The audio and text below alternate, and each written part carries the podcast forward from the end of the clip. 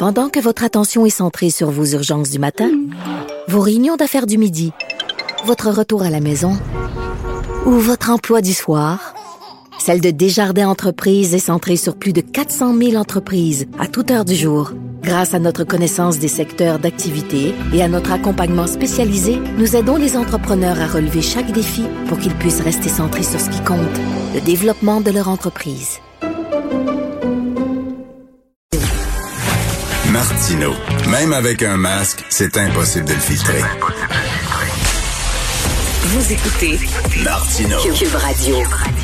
Alors, nous discutons avec Normand Lester, blogueur au Journal de Montréal, Journal de Québec, animateur du balado ici. Normand Lester raconte à Cube Radio. Bonjour, Normand. Bonjour.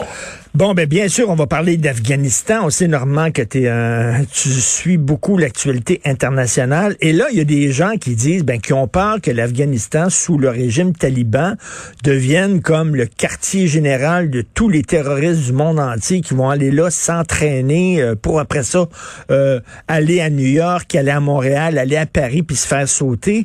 Et toi, aujourd'hui, dans euh, ta chronique du journal, Normand, tu dis, ben, c'est peut-être pas le cas, là. Faut peut-être pas à craindre ça?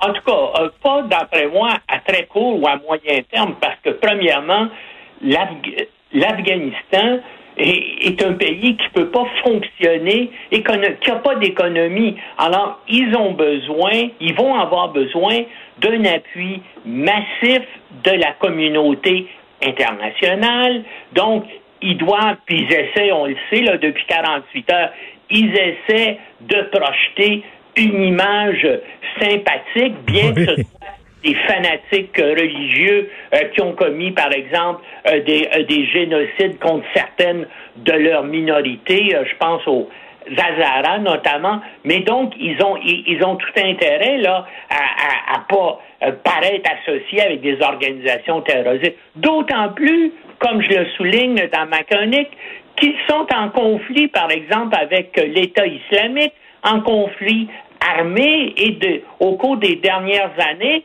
il y a eu des combats entre euh, les talibans et l'État euh, islamique qui ont fait des euh, dizaines de morts. ils n'ont pas intérêt aussi, puis ils ont des divergences idéologiques avec Al-Qaïda, mais on sait qu'Al-Qaïda maintenant il n'y a pas vraiment d'organisation centrale.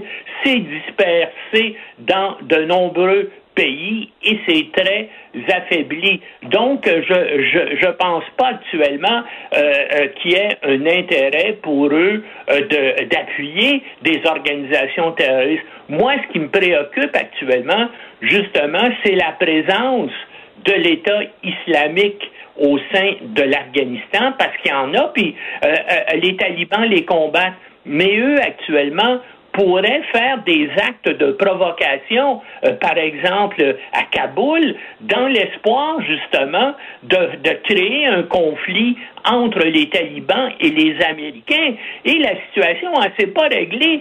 C'est extrêmement tendu actuellement. À Kaboul ce matin, il y a eu des coups de feu dans les rues qui ont, euh, euh, été tirés là, avec des gens qui essayaient d'hisser le drapeau d'Afghanistan plutôt que le drapeau des, euh, des talibans. Donc, il pourrait avoir là euh, des incidents qui entraîneraient une confrontation des soldats américains et puis euh, des, des talibans. Puis là, ben, ça pourrait dégénérer, dégénérer extrêmement vite.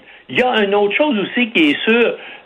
Joe Biden s'est engagé à évacuer tous ceux qui veulent partir dans les deux prochaines semaines ben, ça sera absolument impossible parce que bien sûr, euh, euh, euh, lui parle d'à peu près 1000 à 2000 personnes là sur peut-être 20 000 personnes qui ont ce qu'ils appellent des cartes vertes, qui vont avoir droit au statut là, de, d'avoir aidé les Américains. Mais si vous prenez ces gens-là, plus il y a, il y a des gens qui ont des passeports américains, plus il va y avoir des demandeurs du statut de réfugié qui vont y avoir droit. Ça fait, puis les gens calculent ça, entre 60 et 100 000 personnes à évacuer. Ça va totalement être impossible en deux semaines. Et ces gens-là, Bon, on a vu ce qui s'est passé il y a 48 heures, là, les gens qui avaient pris les avions d'assaut. Bien sûr, maintenant, les Américains vont avoir 6000 soldats autour de la piste d'atterrissage pour empêcher cela, mais il va, il risque d'y avoir des confrontations avec ces gens-là absolument se. Et Normand, Normand, je te pose une question parce que là, les pays, on va accueillir des réfugiés afghans, puis c'est bien correct aussi. ces gens-là fuient les talibans, mais est-ce que ça se peut? Il faut pas être naïf non plus. Euh, Emmanuel Macron a dit hier, faut quand même faire attention parce que au sein de ces gens-là, moi j'ai vu les photos d'un avion cargo, puis c'est rempli d'hommes là-dedans. Il y a très peu de femmes dans l'avion, euh, d'Afghans qu'on va accueillir les bras ouverts. Ça se peut-tu qu'il y a des comme des agents talibans là-dedans, des, des agents perturbateurs, des terroristes en puissance? Ben, il y a inévitablement cela. Puis il y a aussi des gens qui sont des fanatiques religieux. Regarde ici, hein, il y a pas, il y a, il y a à peu près trois ou quatre ans, justement, un réfugié afghan qui a été condamné pour avoir euh, assassiné sa femme et ses deux filles parce ben qu'il à, à, à, l'occidental. Tu te rappelles de tout ce, ben oui. Euh, euh, cette affaire-là? Les Chafia, je pense, c'était ça? Oui, exactement, les Chafia. Et donc, c'était justement un, un, un réfugié euh, d'Afghanistan qui était... C'est sûr qu'il faut exercer un, un contrôle, et que, mais là, qu'est-ce qu'on fait avec... Et c'est sûr que ce sont des jeunes hommes en très, très grande majorité, et puis les gens qui vont, en vont accueillir, qu'on va accueillir ici après, on va, on va devoir accueillir euh, leur famille. Donc, ça crée des gros problèmes, principalement aux États-Unis, mais aussi dans les autres pays de l'OTAN qui avaient des gens euh, qui ont combattu en Afghanistan et qui, bien sûr, avaient besoin des auxiliaires euh, afghans pour, pour les aider, soit des chauffeurs civils, soit des interprètes, soit des, des cuisiniers, des hommes à tout faire. Donc, comme je te dis, ça fait probablement. Personnes là qui veulent et, je parle simplement du côté américain qui veulent euh, euh, qui veulent sortir puis les gens aussi euh, qui veulent venir au Canada ben là eux autres ils, vont où hein?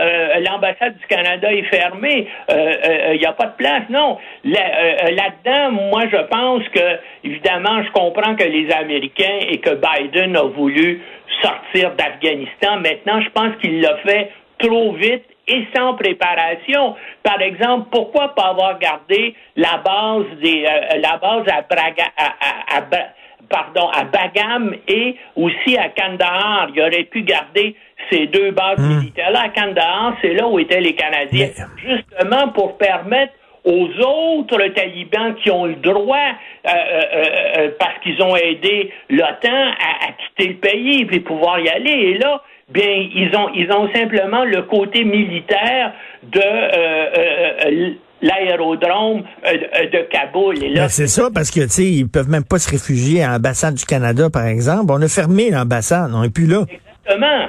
Exactement. donc, les, Américains et l'OTAN auraient dû garder Kandahar et Bagram ouverts, mais ben ils ils l'ont pas fait. Tout à fait. Et, et Normand, est-ce que ça pose la question là, de le, le, le, devoir d'ingérence? On aime ça en Occident, exporter nos valeurs parce qu'on dit qu'on vit dans le meilleur système au monde, puis on va, on va vous l'enfoncer dans la gorge, même si vous le voulez pas.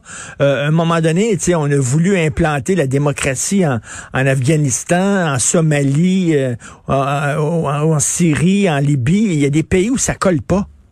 Non, non, écoutez, surtout tu dis, hey, regardez, donnez l'exemple. Est-ce qu'on peut donner l'exemple des États-Unis comme une démocratie qui fonctionne bien? C'est pas vraiment le cas. Non, mais c'est mieux. Quand, non, mais quand même, c'est pas l'Afghanistan, les États-Unis. Non, non, non, non, je comprends. Mais c'est pas non plus l'exemple de la démocratie idéale. Puis dans les prochaines années, ça risque de se détériorer encore plus. Mais comme je te dis, ce qui est dangereux actuellement, c'est qu'il y a 6 000 soldats américains sur place qui vivent dans l'humiliation. Un gouvernement américain, le Joe Biden, aussi qui euh, vit dans l'humiliation et donc pour essayer de sauver la face, si jamais il y a un incident, c'est sûr que les Américains vont taper dans le tas et là, bien sûr, ça risque de, euh, de dégénérer en, en, veut dire, dans de nouvelles hostilités avec les, les talibans. Donc, on vit, on vit une situation extrêmement, bien sûr, c'est complètement chaotique. Mais... Puis, en c'est très, c'est très dangereux. C'est une situation explosive. On va se croiser les doigts, puis on va espérer que tout va se passer. Est-ce que, est-ce que la, question à 100 000 piastres, euh, Normand, tu sais, des fois, il y a des pays qui se donnent des gouvernements que nous autres, on n'aime pas, mais on est obligé de discuter avec ces gens-là parce que c'est ça la c'est ça la démocratie.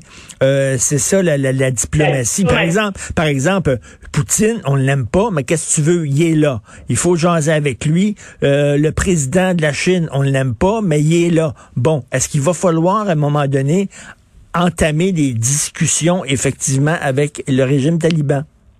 Ben, tout, il euh, n'y a, a, aucun doute là-dessus. Ça va être. Et déjà, les, les Chinois, les Russes, les, les Pakistanais, euh, je pense que ça prend ben, surtout que c'est les services secrets pakistanais qui en sous-main entraînaient, finançaient et puis encourageaient euh, les talibans. Eh ben euh, donc il va y avoir au moins trois, deux, deux puissances importantes, la Russie et la Chine, qui vont reconnaître le régime assez rapidement et probablement aussi que les pays limitrophes comme l'Iran et, et le Pakistan et peut-être le Tadjikistan aussi, eux, aussi vont décider, bon, ben, ils vont reconnaître les autorités qui sont là de facto, et puis ils vont dire, ben voilà, c'est le vrai gouvernement. Mais les problèmes internes de l'Afghanistan, les tensions, par exemple, entre les Pashtuns, qui sont à peu près 40% de la population, et, les autres principales minorités ethniques. Je pense notamment à une minorité qui s'appelle les Hazaras, euh, dont les, que, les Pashtuns ont essayé de d'exterminer et de massacrer à plusieurs reprises, là, euh, vous voulez dire au cours des siècles et particulièrement au cours des, des 40 euh, euh, dernières années, je pense que ces gens-là seront, seront pas tellement d'accord aussi avec un gouvernement essentiellement islamiste, mais géré selon les traditions les, et la culture pashtun. Donc, les, ces tensions internes-là ah, s'exaspérer. C'est pour ça que les Américains disaient, ben, quand on va se retirer, et les gens qui voulaient que les Américains restent, ils disaient, ben, quand on va se retirer, il va y avoir une guerre civile entre les différents groupes hmm. ethniques Mais, d'arriver. Écoute, est-ce qu'en terminant, est-ce que ce serait possible qu'à un moment donné, euh, je sais pas, le régime, l'Afghanistan, a un taliban qui siège à l'ONU? Ben, on va voir s'ils ont. Ben, actuellement, euh, le, euh, l'Afghanistan a un siège aux Nations Unies. Alors donc, euh, quand il va y avoir, dès qu'il va y avoir un certain nombre d'États, puis des États importants, notamment des États qui sont membres du Conseil de sécurité des Nations Unies, comme la Russie et puis euh, la Chine, eh bien, il, va, il, va falloir voir là que vont faire les Anglais, les Français, les Américains, eh bien, un jour, peut-être que, effectivement, ce gouvernement-là va, va, va être reconnu. Maintenant, on va voir, est-ce qu'ils vont essayer d'organiser des élections réelles ou de, ou de ou des élections fantoches?